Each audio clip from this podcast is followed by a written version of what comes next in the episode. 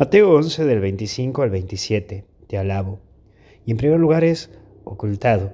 La soberbia es un pecado que tenemos todos, pero cuando una persona es soberbia y altanera, es infumable, imbancable, porque no tan solo se cree superior a otro, sino que también quiere dominar a otros.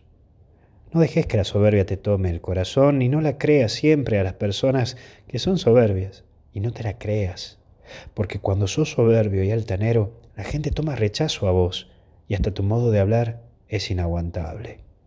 En esto podría decirte que encontramos tres claves.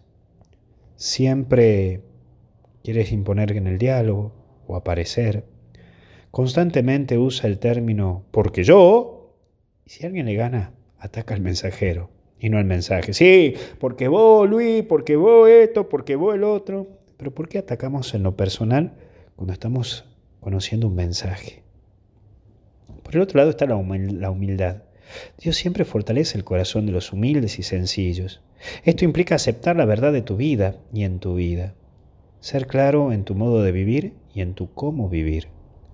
No dejes nunca de confiarte a las manos de Dios porque tenés mucho para dar y para darnos. Pero tenés que ser más confiado, pero no solo en vos, sino en Dios junto a vos. Por último, revelar.